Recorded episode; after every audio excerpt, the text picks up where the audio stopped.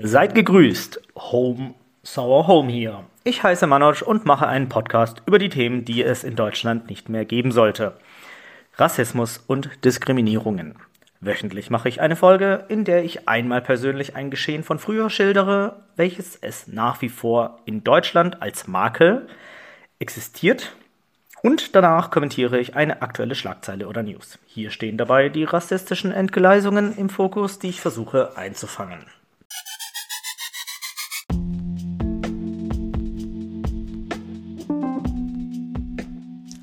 Heute spreche ich über drei Themen, weswegen die Folge auch ein wenig später rauskommt. Ganz schön viel passiert in den letzten Tagen, dass ich hier auch gleich mal so krass aufräumen muss und auch teilweise vor lauter Trauer, Ärger, Frust, Wut und Empörung auch noch kaum dazu komme, zu meinen eigentlichen Tätigkeiten zu kommen. Gerne würde ich mich mit schöneren Dingen auseinandersetzen, aber das alles macht mich nur wütend und fassungslos. Wie können solche Dinge in diesem Land passieren, ungeahndet stehen gelassen werden oder noch viel schlimmer, die Dinge so umgedreht und manipuliert werden, sodass sie für eine weiße Mehrheitsgesellschaft ins Narrativ passt. Dann seid ihr hier genau richtig, der Runterzieh-Podcast. Und wir fahren fort mit Thema Nummer 1. Und zwar ich hoffe, die ein oder andere Person hat das in den Nachrichten ein wenig verfolgt. Wenn nicht, hier komme ich.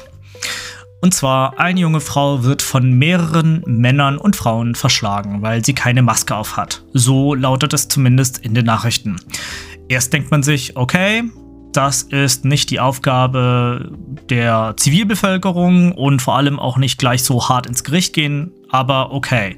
Dann denkt man sich natürlich auch, okay, mh, mm, so viele Erwachsene gegen eine junge Frau, das ähm, Widerwärtige an der ganzen Geschichte kommt erst noch. Und zwar über einen anderen Kanal ans Tageslicht, Instagram. Es ist der 5.2.2022 in Berlin, Greifswalder Straße 3.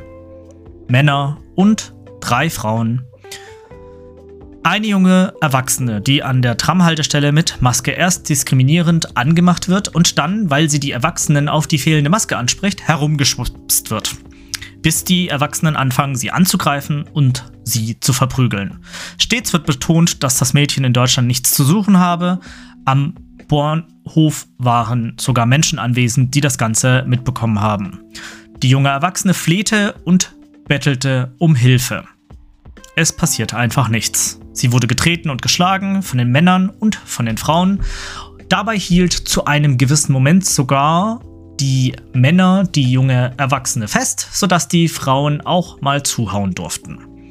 Die anwesenden Passanten und Menschen, die eben am Bahnhof so rumstanden, reagierten weiterhin nicht. Unglaublich, dass das so in dieser fucking Form passiert ist. Auf Instagram ist dieses Video viral gegangen und konnte zum Glück das wahre Geschehen aufdecken. Weil. Da muss ich echt erstmal durchatmen. Denn, naja, ich finde es schade, was da vorgefallen ist. Ich meine, what the fuck? Alter Schwede, da fehlen einem einfach die Worte. Im Instagram-Video ist eine Abiturientin zu sehen. Das heißt, die ist wahrscheinlich 17, 18, 19 Jahre alt und nach den Angaben der Polizei soll sie Maskenverweigerin sein. Und ja, soll von 45 bis 55 Jahre alten, alten Erwachsenen krankenhausreif geschlagen worden sein. Wie ist sowas in Deutschland möglich? Warum passiert das aktuell? Wieso sind die Menschen so abgestumpft, dass niemand hilft? Wieso reagiert vor allem die Presse genau so, dass das Ganze also komplett als Falschmeldung existierte? Auch dasselbe gilt für die Polizei, äh, denn diese Polizeimeldung, die da ursprünglich aufgenommen wurde und veröffentlicht, die war komplett falsch. Und ja, diese Falschmeldung ähm, hat man eben so geframed, dass es angeblich zu einem Streit gekommen sei in der Tram, weil das Mädchen keine Maske auf hatte. Und zum Glück durch das Instagram-Video, wo das Mädchen, die junge Erwachsene, Entschuldigung, zu sehen ist, die das Ganze nochmal klargestellt hat, weil sie zwei Tage fast komatös im Krankenhaus lag. Ähm, und dann eben sah, dass die Presse und die Polizei die Nazis bzw. Querdenker, man sollte einfach die Leute genauso nennen, wie sie eben sind, sechs Erwachsene einfach mal so als normale Menschen hinstellte. Anders kann man dieses Ausmaß einfach nicht interpretieren. Polizei und Presse korrigieren nach dem Instagram-Video die Nachricht teilweise. Nicht alle machen mit. Nicht alle haben die Eier in der Hose zuzugeben, dass hier Rassismus und Diskriminierungen vorlagen und nicht, wie behauptet, ein paar überdrehte, Corona-müde Menschen. Im Übrigen meinte ich mit Presse hier im Speziellen die Welt, die Frankfurter Allgemeine Zeitung und Fokus. Nazi-Blätter eben. Punkt. Mein nächster Punkt geht gegen die Welt. Also auch irgendwo gegen die Welt, aber ich meine jetzt ganz im Speziellen die Zeitung. Ulf Poschardt, ein Redakteur mit einer nicht ganz so großartigen Vergangenheit, ebenfalls wie Don Alfonso mit bürgerlichem Namen Rainer Meyer. Ulf ist immer gut beim Twittern, aber beim Schreiben sind seine Beiträge eher so lala. Vor kurzem, um genau zu sein, bei der letzten Welt am Sonntag, also die vom 6.2., gab es dann laut Welt und Poschi Digitalisierungsprobleme. Ich möchte einmal kurz ausholen, um alle abzuholen, was passiert ist. Die Welt ist eine eher konservative Lektüre für betagtere weiße CIS-Bürger. Don Alfonso, den ich vorhin schon erwähnte, legte sich oft mit moderner bzw. progressiv gerichteten Menschen an und meist wird dann eine teils braune Sichtweise des Weltredakteurs klar. So hatte er mehrmals Beef mit Quattromilf, eine Woman of Color, die sich für Diversität einsetzt und Dinge ins Licht rückt. Don Alfonso nennt das meist linksextremistische Propaganda. Und mehr muss ich eigentlich nicht sagen, denn ich hoffe, ihr versteht, in welche Richtung das geht. Jedenfalls, was da am Sonntag passiert ist. In einem Meinungsbeitrag für die Welt am Sonntag von Welt, äh, ja, von diesem Chefredakteur Ulf Poschardt mit der Überschrift Faeser sollte sich schnell erklären und klar abgrenzen. Hier stand in einer früheren digitalen Version bei welt.de Ausrufezeichen unbescholtene Bundeswehroffiziere wie Marcel Bonat müssten sich von Super-Holocaust-Überlebenden und deren PR-Abteilung in der ARD in die braune Ecke treiben lassen. So. Das war das Ganze in Ausrufezeichen. In der aktuell aufrufbaren Version steht drin, stattdessen superlinke Aktivistinnen und deren PR-Abteilungen. Also nochmal schwarz auf weiß. Aus Super-Holocaust-Überlebenden und deren PR-Agenturen mit Verlinkung eines Textes über Inge Auerbacher wurde jetzt einfach superlinke Aktivistinnen und deren PR-Abteilung gemacht. Das ist also Digitalisierung in Deutschland bei einer großen Zeitung. Das ist echt dreist, ekelhaft, respektlos und das darf einfach nicht wahr sein. Was zur Hölle? Das, das kann doch einfach nicht wahr sein, was da schon wieder passiert. Dass dann die Welt und genauso auch Ulf Poschardt mit dieser billigen, beschissenen Ausrede davonkommen. Es gibt keine offizielle Rügung, es gibt keine Entschuldigung oder irgendwas in dieser Art und Weise, sondern ja, man sagt dann, hm, ja, hm, ich glaube, die Praktikantin und Digitalisierung und man kann sich das ja nicht so erklären, was genau passiert ist und ah, das mit Twitter, hui, hm, alter Schwede. Und gleich am Tag darauf twitterte Ulfi ganz feist folgendes, und zwar äh, Justin Trudeau und Jacinda Ardern, das sind beides äh, PremierministerInnen von Kanada und Neuseeland, verkörpern jenen Typus Linksliberale, deren äh, für die Freiheit ein Parfüm sei. Ja, und danach retweetet er einen Tweet von Ezra Levant und zwar Ottawa police have instructed hotels throughout the city not to rent out any empty rooms. The government has bought up all empty rooms to stop anyone from coming to the capital. Tja, um euch mal zu erklären, was da genau passiert ist und was der liebe Ulf hier wohl übersehen haben könnte. Und zwar, er hat hier, ich weiß nicht, ob das absichtlich ist oder ob das, ja, ob das wohl hohoho, ho, ho, ich bin über meine Tastatur gestolpert ist. Und zwar, ähm, dieser Ezra, das ist ein kanadischer Rechtsextremer. Und ja, Ulf hat das einfach äh, ohne weiteres mit einem suffisanten, oh, die Linksliberalen, was die wohl alles so betiteln, ähm, versehen und retweetet. Und das ist dann für mich ehrlich gesagt, also wie weit rechts soll noch die konservative Richtung im Grunde genommen ausscheren? Das ist, also das stinkt regelrecht nach brauner Nazi-Scheiße. Und ja, ich weiß es nicht. Also es ist maximal durchgerotzter Durchfall. Statt Stellung zu beziehen oder Konsequenzen daraus zu schließen oder auch einfach mal die Verantwortlichen mal zu rüffeln, flüchtet man stattdessen in peinliche, richtig beschissene Ausreden. Über 200 Todesopfer rechter Gewalt. Anschläge auf Flüchtlinge, Politiker, Wissenschaftler und Ärzte, Innenminister und Verfassungsschützer, die eine rechte Partei decken.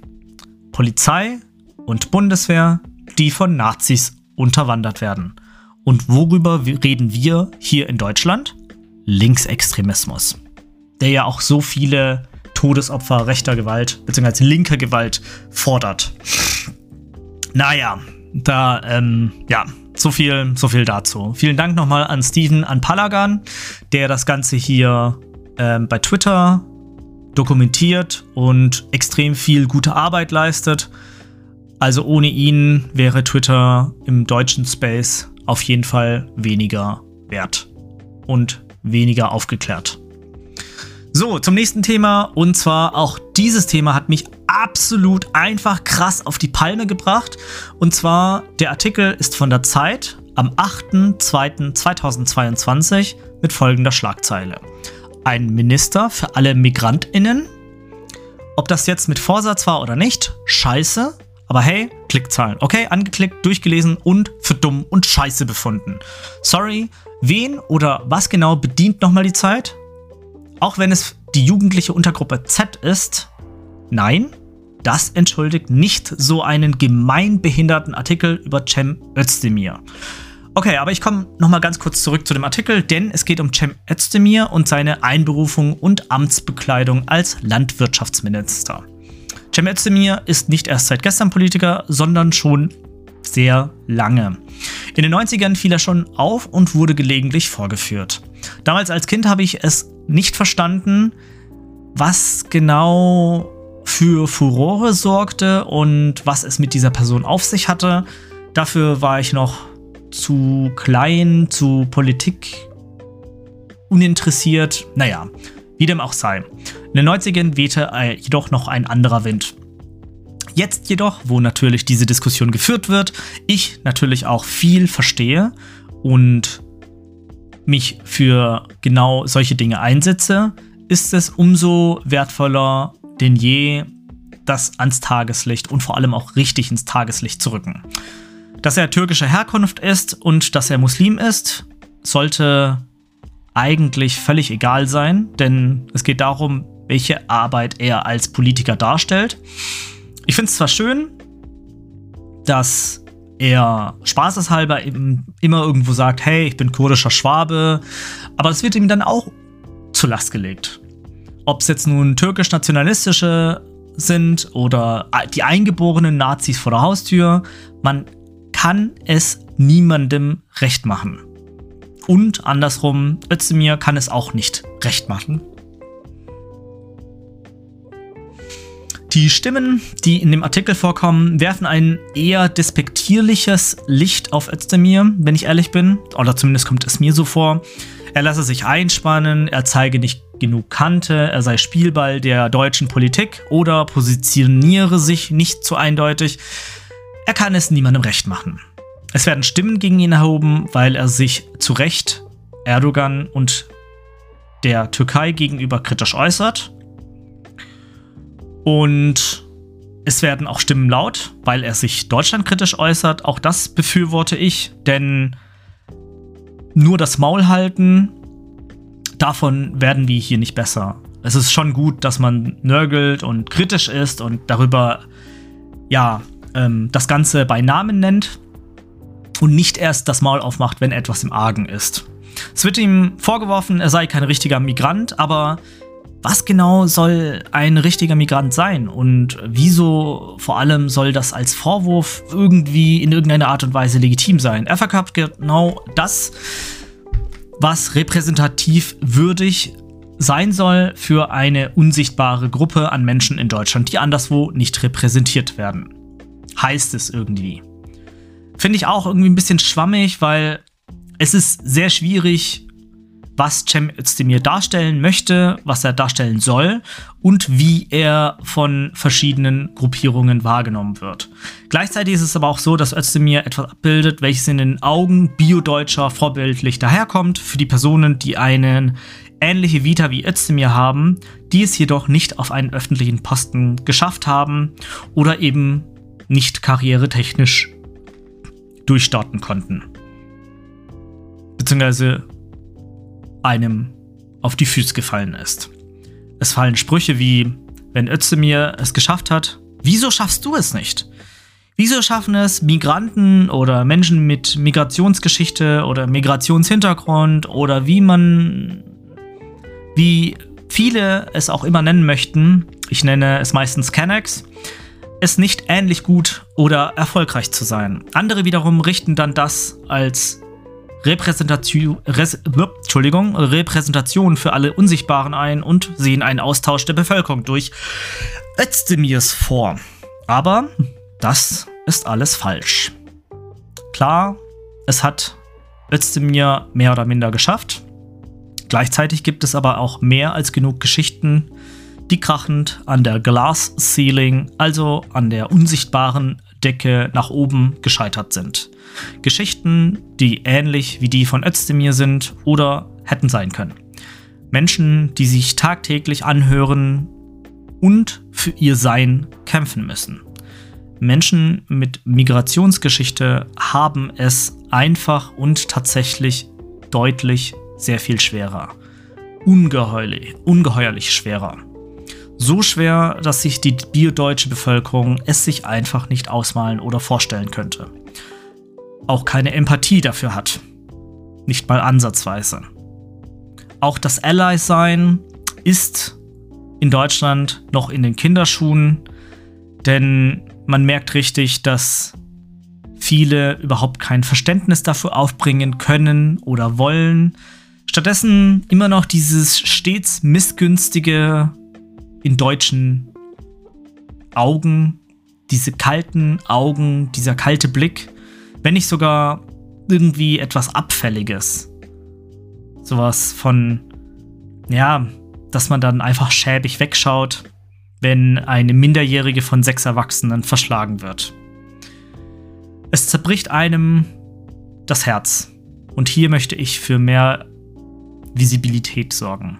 Für mehr Aufmerksamkeit, mehr Awareness erregen oder erschaffen Menschen mit Migrationsgeschichte müssen sich mehr anstrengen und erreichen weniger, da die weiße Mehrheitsgesellschaft dies für weniger wertvoll oder gleichwertig hält. Gleichwertig? Hm. Welche Erlaubnis oder welche Berechtigung haben sie denn dafür, das so entscheiden zu dürfen? Wieso wird das stillschweigend hingenommen? Das Echo, das hier stets entsteht, ist kümmerlich und erbärmlich. Es gibt selten einen gesellschaftlichen Aufschrei, meist wird es nicht bemerkt oder erhält läppische Bemerkungen. Sexismus, Rassismus und Diskriminierung im Jahr 2022 in Deutschland. Over and out.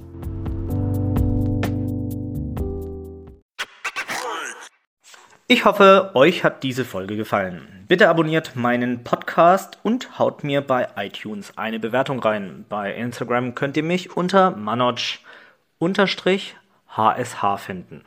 Über Anregungen und Kritik freue ich mich gerne, um diesen Podcast besser zu machen. Bis dahin, bleibt geschmeidig und cremig. Vielen Dank fürs Zuhören und bis zum nächsten Mal.